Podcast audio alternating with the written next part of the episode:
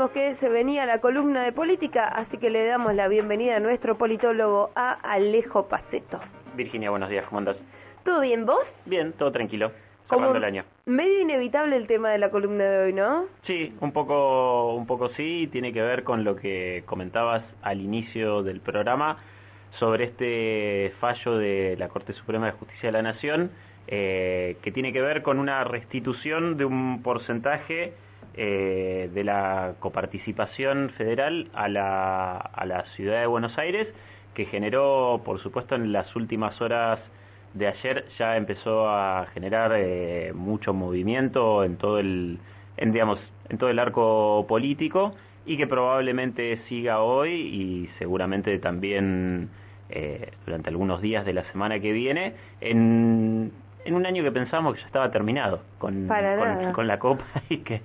que al final uno dice, bueno, eh, Argentina ganó la final del mundo, se viene Navidad, se viene Año Nuevo, ya está, porque además no estaba pasando tampoco mucho en las últimas semanas en lo que tiene que ver con la política. Eh, y bueno, sobre este sprint final del año, sobre este cierre de año, esta decisión de la Corte Suprema que, como decíamos, generó mucha polémica e incluso una reacción por parte de- del oficialismo, digamos, con diversas declaraciones, sobre todo el presidente, eh, con esto de que probablemente eh, intente avanzar en recusar de alguna manera a, digamos, a los jueces que avanzaron sobre esta medida. Eh, bueno, y ahí obviamente ya en- entramos en, en lo que entiendo que es, eh, digamos, la cuestión estructural que tiene que ver con esta decisión. Digo, eh, obviamente es una decisión que tiene un impacto político, pero que, pero que como decía, de manera más estructural, tiene que ver con algo que hemos estado en general charlando a lo largo de toda esta columna,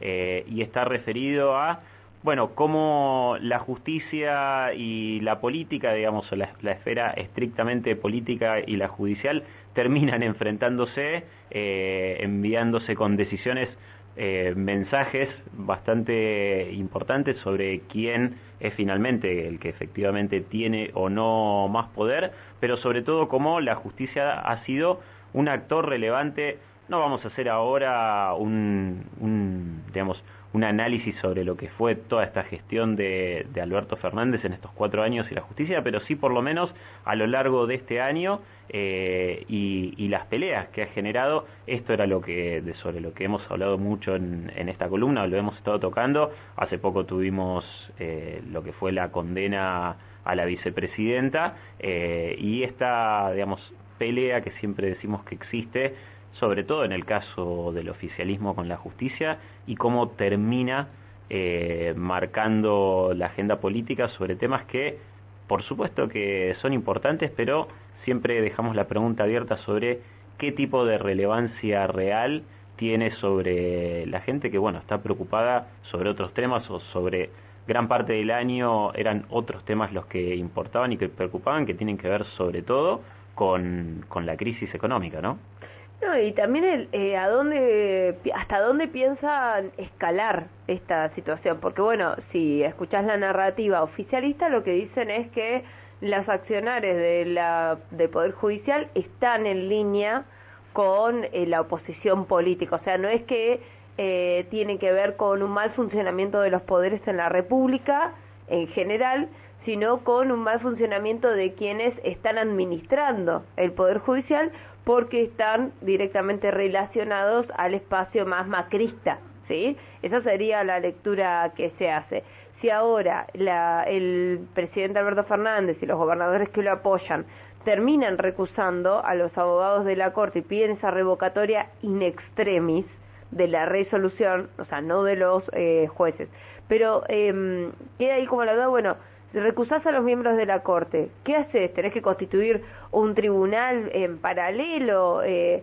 entonces ahí la Corte Suprema puede decir, bueno, el Ejecutivo está interfiriendo en el Poder Judicial, que es lo que actualmente el Ejecutivo dice del Poder Judicial con respecto a sí mismo y al Poder Legislativo. O sea, es como el cuento de nunca acabar y se viene el año de elecciones. Sí, iba a decir, justamente estaba pensando, si no me equivocaba, era el juego de la oca, ¿no? Que, que también es como un círculo que nunca termina y que, se, que fin, finalmente, digamos, se empantana, digo, porque si se avanza en esto que, se propone desde presidencia con el acompañamiento de un grupo de gobernadores que podrían seguramente eh, no ser solamente esta liga de gobernadores peronistas o más ligados, por lo menos que están dentro del frente de todos, hay que ver si efectivamente hay un apoyo explícito en este sentido, por lo menos para el caso de lo que nos importa, que es la región de Arabela Carreras y Omar Gutiérrez, que habrían firmado esta, esta, esta carta eh, digamos, obviamente sintiéndose perjudicados por una decisión que, vuelvo al inicio de lo que estabas diciendo, a priori uno hace una, si hace una lectura lineal o, un poco más reducida de a quién beneficia esta decisión de la Corte, a la ciudad de Buenos Aires, bueno, ¿quién es hoy, por hoy, eh, la, cabeza política de la ciudad de Buenos Aires? Horacio Rodríguez Larreta, quien seguramente sea candidato a presidente el año que viene, o por lo menos ya se sabe que es precandidato presidencial por, por el espacio que él integra, que es Juntos por el Cambio. Entonces, eh, es lógico que no solo la justicia eh, estaría avanzando de alguna manera, digamos, o perjudicando al resto de las provincias con esta medida que favorece a la ciudad de Buenos Aires, sino que la lectura política eh, más inmediata tiene que ver con, bueno, generarle un importante beneficio económico a un distrito que está encabezado por Horacio Rodríguez Larreta en lo que va a ser un año completamente electoral, porque digo, si esto hubiera pasado quizás al principio de, todo este periodo de cuatro años en el cual no había, por lo menos en el corto plazo, una elección tan decisiva, como es la que va la, que vamos a tener eh, digamos el periodo electoral del año que viene bueno digamos iba a generar polémica pero la polémica aumenta y cada decisión que se tome en estos últimos meses por supuesto que está mirada con una lupa que tiene que ver con el calendario electoral y con lo que va a pasar el año que viene, con lo cual es lógica la reacción de alguna manera no solo del oficialismo, sino del resto de los gobernadores, que por supuesto se ven perjudicados y que ven además una leve intencionalidad de, de, un sector importante de la justicia hacia un, bueno, una coalición política como la es Juntos por el Cambio y sobre todo el caso de Horacio Rodríguez Larreta. Bueno, dijiste como que me quiero detener en varios puntos, pero me parece importante aclarar esto que vos dijiste, la, el documento que habrían firmado Omar Gutiérrez, el gobernador de Neuquén, y la gobernadora de Río Negro, Arabela Carreras, junto a Gustavo Sáez de Salta y Oscar Herrera Aduat de Misiones. Porque la realidad es que nadie de su equipo salió a confirmar oficialmente que lo habían firmado y ninguno de estos gobernadores, lo chequeé hace 10 minutos, ninguno de estos gobernadores publicó ese comunicado en sus redes sociales. O sea, ni de los gobiernos, ni los propios gobernadores en sus cuentas oficiales, en sus canales de comunicación oficiales, salieron a decir, sí, es verdad, nosotros firmamos este comunicado que se está difundiendo por WhatsApp y por redes sociales ayer, en el cual se ponen en la mitad también, porque dicen, eh, vemos con preocupación el fallo de la Corte, pero porque queremos que la distribución de recursos sea igualitaria. O sea, como se vuelven a mostrar como víctimas de, de la grieta, sería, ¿no? Sí, también digo desde un lado en el cual se esgrime siempre como la necesidad de la institucionalidad y de, la república, bueno, este tipo de decisiones también eh, no estarían dentro de todo respetando este espíritu de, republicanismo, digamos, eh, en lo que tiene que ver con la, no solo con la distribución eh, de, de las partidas presupuestarias, sino de una decisión que toma directamente la Corte y que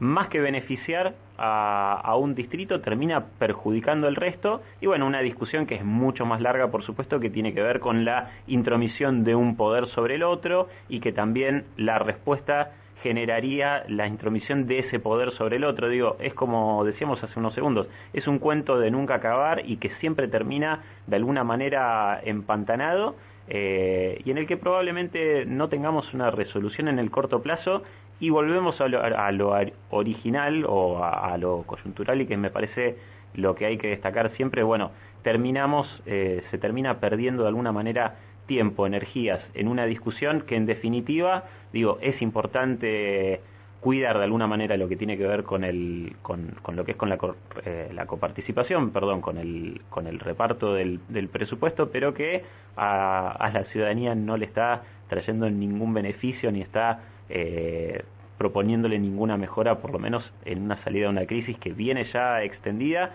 y que el año que viene probablemente se profundice probablemente si alguien de algún gobierno te escucha decir eso, te va a decir, no, bueno, pero la coparticipación es importante porque después esto también tiene que ver con los subsidios y el pasaje colectivo. Pero hay que hacer una tarea de interpretación y de descomplejizar el tema muy grande para que todo este